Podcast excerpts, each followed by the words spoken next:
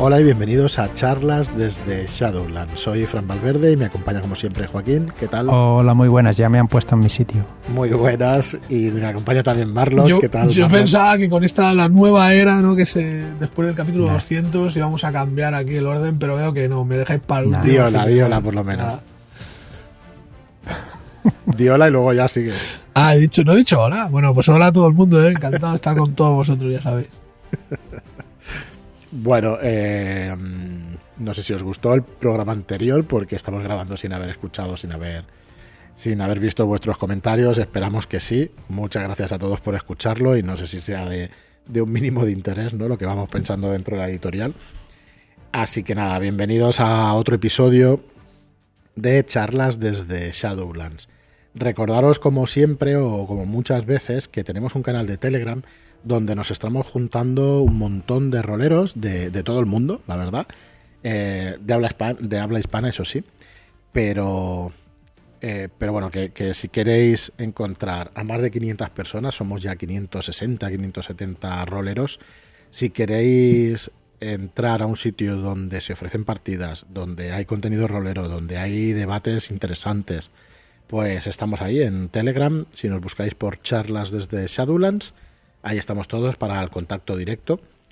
Y nada, hoy vamos a empezar con un repaso. Con un repaso, con, empezar a, que conozcáis, a repasar Robota para que conozcáis este gran juego que está escrito por Sirius Senra. Eh, Robota es un juego de rol de ciencia ficción, ¿vale? Es un juego de rol de ciencia ficción para crear aventuras. Es un juego de rol aventurero, digamos. Sí. ¿Cómo son los estilos de la ciencia ficción? Hay unos estilos que son más puristas, ¿no? Este estilo es más space operas, eh, es más estilo aventura, ¿vale? Tiene influencias de Firefly y de series por el estilo, para que os hagáis un poco una idea. Y en este primer episodio, a ver, vamos a desgranar como siempre el juego y vamos a hablar de la ambientación, vamos a hablar del sistema durante unos cuantos programas. Eh, por deciros más, el día 27 de noviembre, dentro de dos semanas, eh, bueno, la semana que viene, de hecho, a finales, empezará la preventa de Robota. Estará desde el 27 hasta el 18 de diciembre. Aún no tenemos detalles de precios y de contenido, ¿vale? Que lo diremos en los próximos programas. Pero en estos vamos a, vamos a ir desgranando lo que es el sistema y lo que es la ambientación. Entonces, ¿qué nos vamos a encontrar en Robota? Si queréis voy dándole y si Sí. tú tienes preguntas, Marlon, me interrumpes, tú también, Joaquín, o si quieres Sí, sí, dale, dale. m- meterte por en medio sin, sin ningún problema, al contrario. Eh, bueno, deciros como, como empezábamos que Robota es un juego de rol de ciencia ficción, ¿vale? Para crear aventuras en un mundo reconocible. Eso sí, vamos a tener cambios profundos, enormes en su civilización y en su ecosistema. Voy a hacer un resumen rápido y así luego vamos, vamos continuando a explicarlo. Eh, Robota se, se ubica en el futuro, miles o cientos de años en el futuro, pero no en un futuro tan lejano como para que se hayan separado los continentes entre sí. Sino que eso, han pasado cientos o miles de años, sí. ha habido cambios en la humanidad, ahora diremos cuáles, de hecho ha desaparecido por completo la humanidad. Sí. Entre Por lo, comillas. menos, por lo menos los que están despiertos. Correcto, entre comillas han desaparecido. Eso nos han perdido. Y ahora, pues las civilizaciones están compuestas por robotas. Robotas son robots con una poderosa y enorme inteligencia emocional. O sea, tienen inteligencia artificial y tienen una inteligencia muy parecida a la de los humanos. Por no decir que es igual, ¿vale? Pero son robots.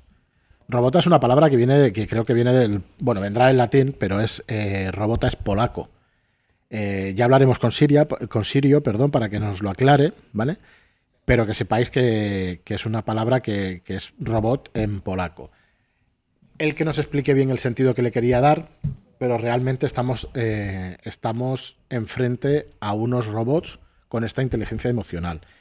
¿De qué va Robota? Pues son estos robots a bordo de unas naves de transporte o de combate que recorren el mundo de aventura en aventura, descubriendo misterios ocultos, misterios ocultos por el tiempo, por todo el tiempo que ha pasado. claro. Y mientras pues intentan sobrevivir a peligros y a lo que les pasa con el día a día. ¿Vale? Por eso realmente eh, tiene bastantes reminiscencias pues, de series como esta, como Firefly.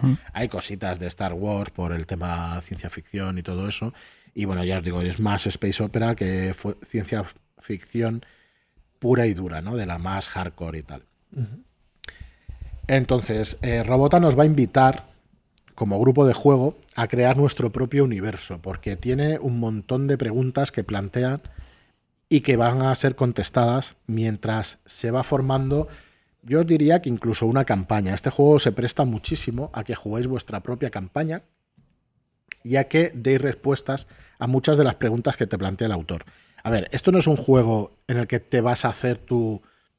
eh, ¿Cómo explicarlo? No es que te tengas que hacer tú el juego, la ambientación está perfectamente explicada pero hay ciertas características que se dejan abiertas, como que, por ejemplo, los robots solo pueden subir a una altitud eh, de la Tierra. No Sí. se puede salir al espacio. A 3.000 metros no Correcto. puedes pasar. no ahí, puedes pasar de ahí, ya explicaremos por qué. Entonces, tiene una explicación del por qué, pero no tiene el trasfondo. No, no está, o sea, en realidad son destruidos los robots y llegan a 3.000 metros, ¿vale? Sí, a partir de 3.000 metros. por una razón, pero no dice quién está detrás de esa razón. O sea que sí que tienes una explicación, pero que tú puedes además darle todo el trasfondo que tú quieras. ¿Vale? Exacto.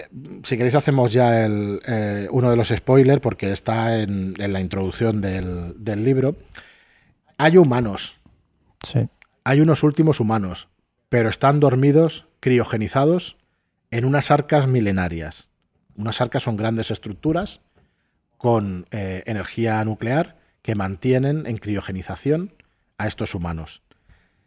Entonces, eh, existen estos humanos, pero el misterio es por qué están ahí, por qué están en este estado, volverán en algún momento a despertar. Sí. ¿Por qué bueno. no están, no hay humanos despiertos? Que era lo que decíamos antes. Todo esto queda un poquito al para que el director y los jugadores vayan descubriendo a medida que van jugando. Las aventuras, ya veréis que no son aventuras para, o sea, no son aventuras eh, estilo PBTA, ¿no? Eh, bueno, es que a ver cómo explicamos esto sin herir sensibilidades. A ver, son aventuras al uso. Te van a proponer unas claro. situaciones y vosotros vais a jugar esas situaciones. Es un juego de rol al uso. Pero sí vamos a tener todas, esta, todas estas preguntas. Eh, la ambientación va a explicaros qué naciones robotas os vais a encontrar que, repuelva- que repueblan el planeta. ¿Vale? Eh, así que vamos a tener conflictos, vamos a tener fronteras entre estas naciones de robota. Hay facciones y naciones explicadas directamente, eh, pues con detalle, pero con el suficiente, con la suficiente apertura como para que puedas tú darle el cambio que quieras. ¿Vale? Eh, hay guerras inminentes, hay unas guerras pasadas también. Bueno, todo esto es lo que nos va a ofrecer Robota y la verdad es que el libro en sí es un enorme semillero de aventuras para poderlo hacer. Pero ya os digo, parece que esté muy abierto, pero sí tienes unas bases donde poder jugar el primer día, el día uno, una aventura. Eh, como decía, pues la Tierra está transformada en un páramo de enigmas salpicadas por, un, por restos de desconocidas y muy avanzadas civilizaciones humanas. ¿vale? Eh, eso sí, el ecosistema ha cambiado de tal manera que hay paisajes exuberantes, eh, hay, creo que los llaman mega insectos, ahora disculpadme por el nombre, ya, ya llegaremos a ello. Hay grandes, grandes saurios, hay hongos, y hay un montón de peligros en todo el mundo, ¿vale? Entonces, vamos a seguir un poco por la experiencia que nos sugiere el autor que nos ha de dar Robota. Robota es un juego que nos ofrece dos tipos de experiencias. La primera es la relación entre los personajes, su amistad, su pasión, objetivos y su pasado. Vamos a ir descubriendo su pasado. Y luego es la interacción, el otro tipo de experiencia es la interacción de esos personajes con el entorno de juego y con los retos que aporta la tripulación. Las aventuras que van a vivir, la exploración de lo desconocido, los enemigos, los aliados, los misterios del mundo que se van a encontrar, eh, la posición que van a tener en las grandes guerras y la lucha, en definitiva, por sobrevivir en este mundo bastante duro. ¿vale? Pensemos que los robotas, ya lo iremos descubriendo, pues no van a tener esa ne- necesidad de comer, pero sí van a tener necesidades energéticas. Claro. ¿vale? Se van a tener que ganar la vida para conseguir esas unidades o células energéticas que, si no recuerdo mal, eh, son las mismas que la moneda. ¿no? Se mide la moneda en esas unidades energéticas. Sí. Entonces, en, en el juego puedes desarrollar un montón de tipos de personaje. Personajes existencialistas, de férreas ideologías, nunca mejor dicho, no lo de férrea, Marlon, Mm. que te ha gustado fuera de micro, lo comentabas, la palabra le viene que ni pintada. Así que bueno, eh, van a tener sentimientos, van a tener emociones estos robota.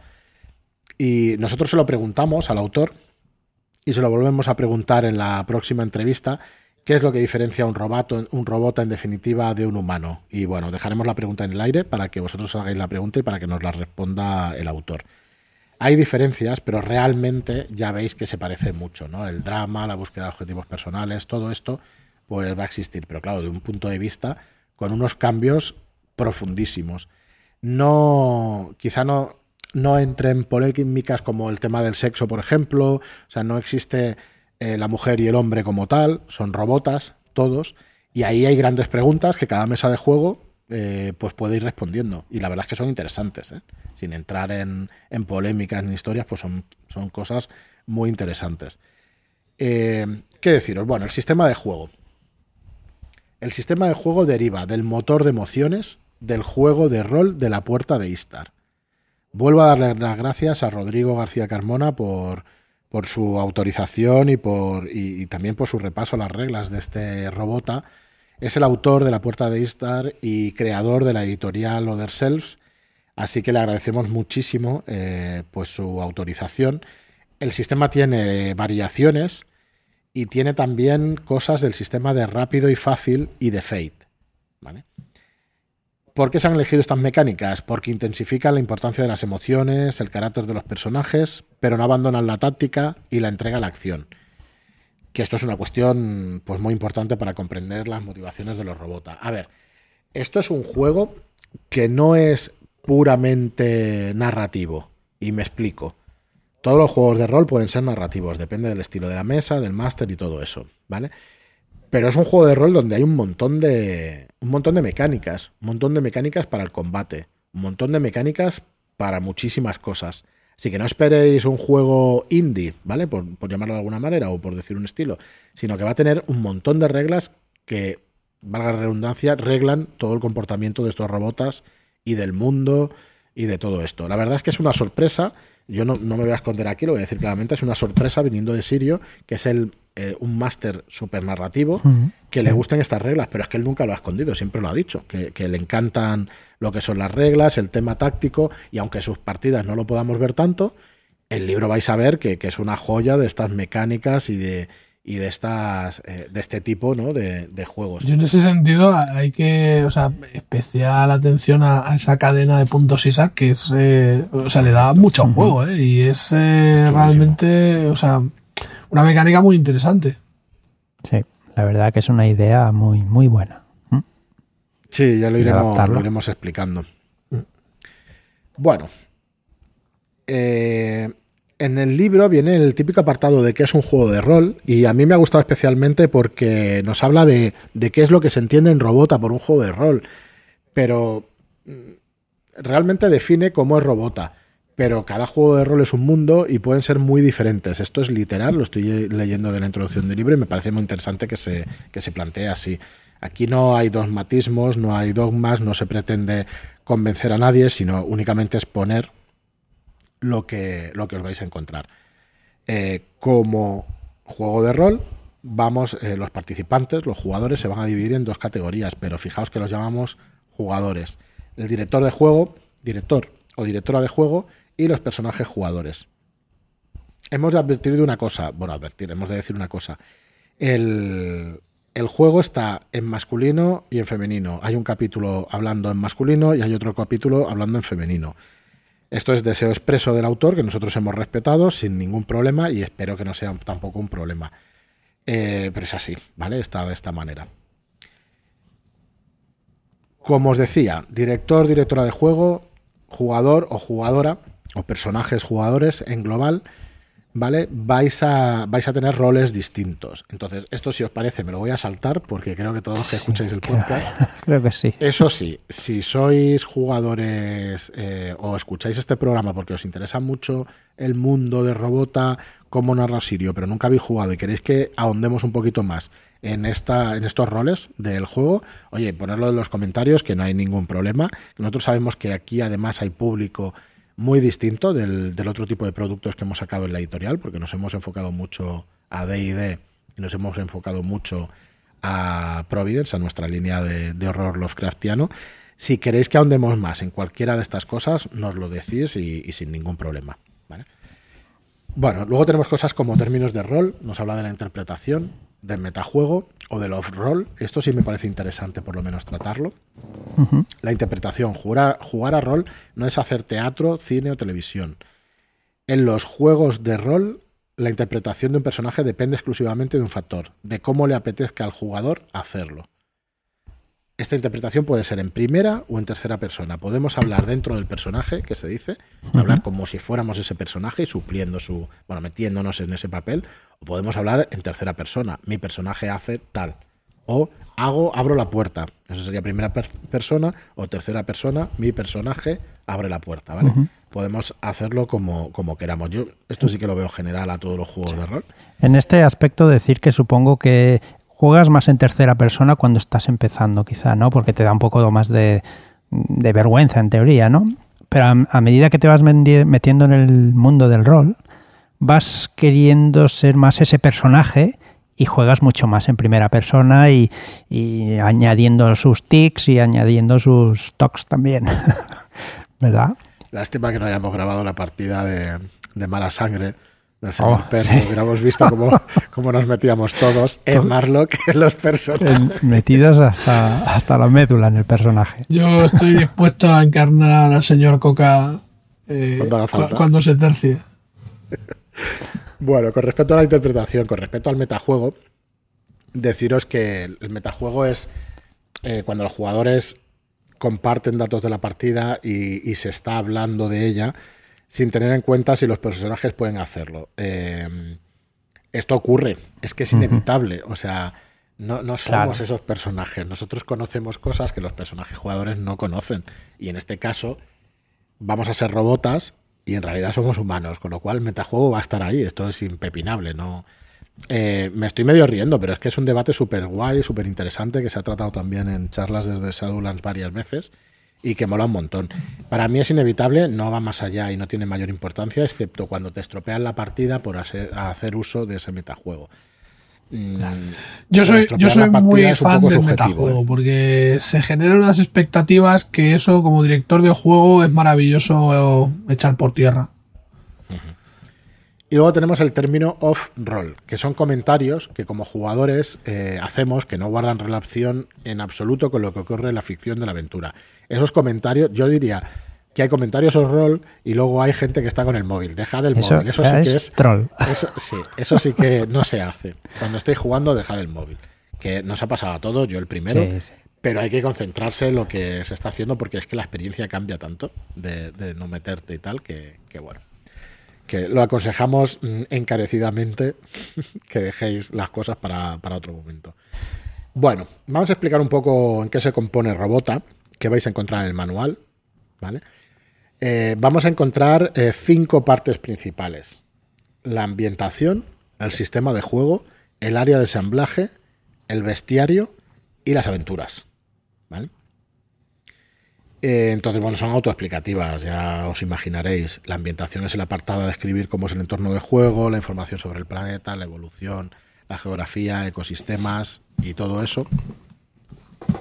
El sistema de juego son las reglas, los tipos de dados que se usan, cómo se solucionan los conflictos y la manera correcta de usar los datos que proporcionan las hojas de personaje.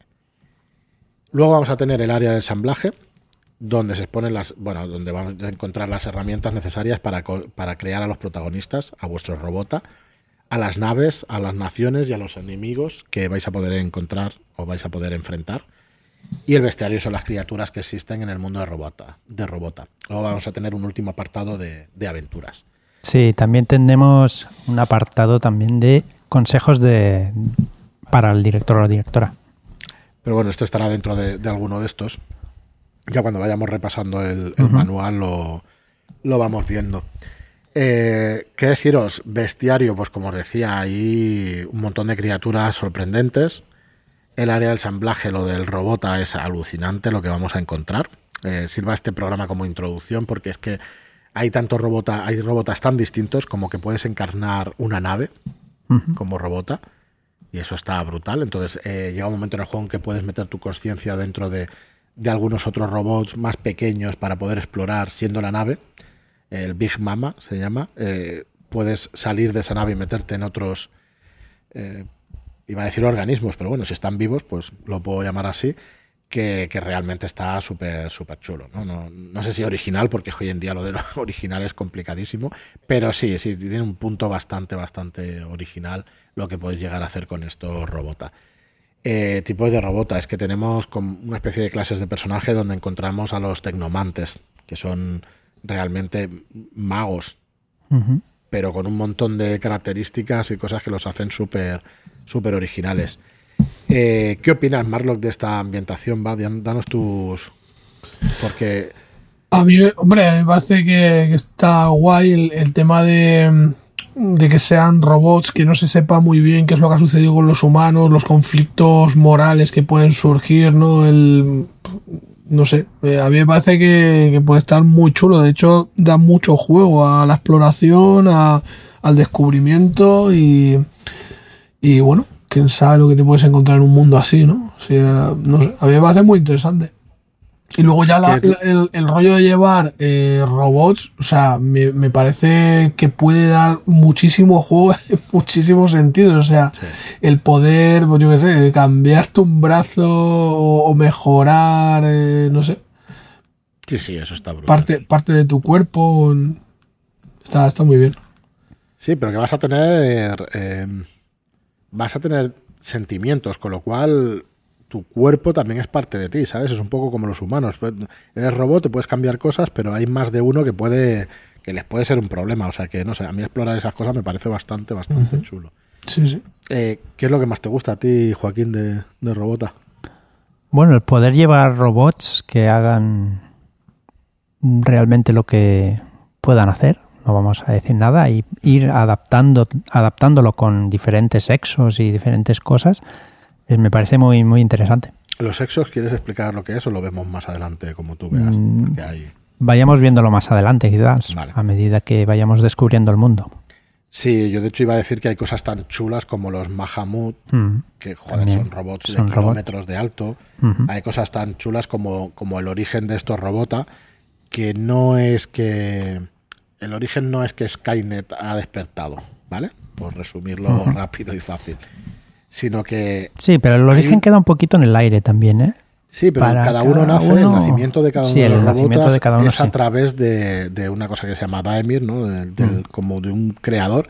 O sea, tú puedes imbuir vida a, a un robota, que la diferencia de un robot a un robota es que los robotas tienen conciencia y tienen emocional, Mm. eh, tienen inteligencia emocional, y un robot pues no la tiene. Es como los robots que, que tenemos hoy en día nosotros en, en la cabeza, ¿no?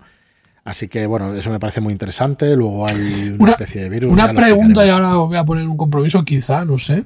Venga, Eh, pero eh, los robotas responden a las leyes de Isaac Asimov, o sea, la- bueno, creo que a las suyas, ¿no? La, la ley de la robótica, eh, no dañar a tu creador y esas cosas. no. No. No. Se aleja por completo de, de esa concepción. Van a tener. Van a tener bastantes debates y bastantes temas morales. Robotas, los robotas cobran conciencia, que son robots, en principio son robots, y cobran conciencia gracias al Daemir, que en principio es un virus, ¿vale? Y entonces creado por, bueno, ya lo iremos descubriendo quién lo ha creado, porque lo deja un poquito en el aire también, para Sí, que, el grupo que- de juego lo... Te da explicaciones, pero no de dónde nacen esas o, o- o no va más allá para que lo vayáis descubriendo vosotros. De hecho, o lo, esto es una cosa del máster, por eso os decía que parece un juego indie, pero vamos que las aventuras son... eh, eh, joder, que tienes que preparar las aventuras, ¿no? Que tienes que tener claro. un trasfondo detrás y algo detrás preparado. Y lo puedes jugar como un PBTA, de hecho, como te dé la gana y hacer la aventura y hacer la aventura vosotros. Pero a mí me parece más que va, que va orientado más a ese, a ese tema. De hecho, se deja abierto por parte del autor con esa intención, realmente con esa intención. ¿vale? No sé si nos hemos explicado bien. Si queréis cualquier pregunta, cualquier aclaración del juego, del mundo por descubrir qué es Robota, bueno, vamos a tener bastantes episodios sobre, mm. sobre el juego, así que lo iremos conociendo. Y probablemente vayamos intercalando programas también con la guía definitiva del esoterror de esoterroristas, que no nos vamos a olvidar de, de la línea de esoterroristas. Y vayamos retomando también el tema de la llamada de Cthulhu y el tema de D&D, que lo tenemos un tanto ahí abandonado. Así que bueno, no sé, se nos gira Aparentemente abandonado. ¿eh? todos los días eh, estoy dando vueltas a Dungeons and Dragons. Ya, cositas para sí, Dungeons Sí, de hecho, bueno, Robota lo vamos a dejar aquí en este episodio y los últimos cinco minutos, si queréis, vamos a hablar de, otras cosas que, tengamos. Eh, los Shadow Shots. Hace varios, varios episodios que nos hablamos de ellos. Eh, los Shadow Shots, para el que no sepa lo que es, son aventuras de, con la intención de que sean jugadas en una sola sesión. Que ya en nuestra web vais a encontrar 31, 31 aventuras y que el otro día contaba por encima las horas de juego y estamos, bueno, yo creo que hemos pasado las 100 horas de juego porque es que hay aventuras dobles, digamos, o hay aventuras que difícilmente se van a poder hacer en un par de horas, tres horas. Eh, hablo del tema online, que ahora es como se puede jugar, la mayoría es como jugamos. Y hemos pasado ya las 100 horas de juego. 100 eh, horas de juego por 7 euros al mes, por 6,99 la, la suscripción media, digamos. Pues bueno, la verdad es que no lo veo, no lo veo mal. No, y aparte que cada mes van subiendo. Correcto, son cuatro Shadow Shots más, que era lo que quería decir hoy. Que hemos decidido liberar tres aventuras que salieron en, en Aventuras en Vedara tres Shadow Shots que escribió Luis Montejano y vamos a, liberar el primero el día 21 de este mes, el segundo el mes que viene y el tercero el otro. E igual intercalamos, perdonar, el de esoterroristas, el de exorcista, de esoterroristas, y así que vais a tener cuatro aventuras mensuales. Mm, son aventuras que se preparan muy rápido. En una hora, dos horas puedes estar jugando la, la aventura. Eh, pero bueno, yo creo que ya es un contenido que difícilmente te lo puedes acabar en un mes.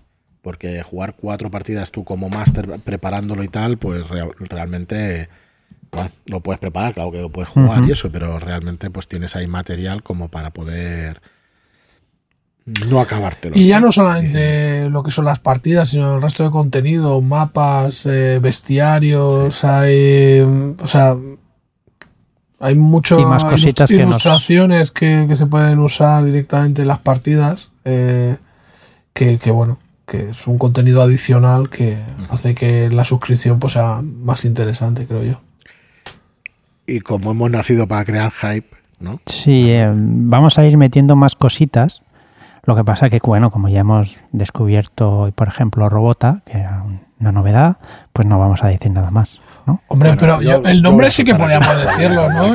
es que creo que... No lo voy a decir qué es, pero sí os voy a decir... Eh, a ver, estamos preparando un curso. ¿No vamos a decir el nombre? Pues si el nombre es buenísimo. bueno, estamos preparando un curso, un curso, pero que no va a ser solamente uno, van a ser una serie de cursos. Y solo vamos a decir el título de lo que va a ser todo este conjunto de cursos. Eh, se llama Dungeon Academy. Y ahí lo vamos a dejar. Van a ser cursos en vídeo para aprender a hacer cositas. Y aquí sí que lo vamos a dejar, ¿vale? Porque queremos, estamos preparando todas esas lecciones, ya las tenemos grabadas. Y, bueno, creo que va a gustar, esperamos, esperamos o esperemos que va, que, que guste y que sea pues un incentivo más para, que os podáis suscribir y, bueno, que tengáis más contenido cada vez. A ver si hay suerte y los convenzo para soltar un teaser de estos, ¿no? Así un pequeño... Nada, nada, queda poquito ya, en, unos días, en unos días. Que acabemos de editarlo todo y de terminarlo todo y así lo lanzaremos, lo lanzaremos guay. Supongo que habrá preguntas el miércoles cuando escuchéis este podcast y si quieres ahí, si te dicen algo en Telegram, Marlock, pues ya, si quieres soltar el, el tráiler, el tráiler digo, ya he hecho spoiler otra vez. si quieres soltar el logo, pues ala, pues lo sueltas y ya está. Pero cuando te pregunten, ¿eh? El miércoles. Esperaré el miércoles. Desde- Y luego deciros también que el que el que acumule 12 puntos, cada mes de estar suscrito vais a tener un punto. El que acumule 12 puntos, al final de esos 12 puntos va a tener un libro físico en físico gratuito. ¿Vale? Así que, eh, bueno, no sé, yo creo que es interesante. Tenéis un montón de horas de contenido. Cada mes vamos a acumular, a ver, si son cuatro Shadowshot, a dos, tres horas cada uno, pues eso, calcular, pues, son un montón de horas también. Y no solo eso, y es que ayudando con, con estos Shadowshot, eh, con la suscripción, lo que se genera es poder seguir dando más contenido, que podamos hacer más cosas y bueno, si, si podemos ir creciendo, pues podremos ofrecer más, más material. Así que bueno. Muy bien, Merlo, pues lo dejaremos aquí. Muchas gracias a todos por estar ahí. Muchas gracias por vuestras reseñas de 5 estrellas en iTunes, por vuestros me gusta y comentarios en iBox. Y hasta el próximo programa. Muchas gracias y hasta la próxima. adiós.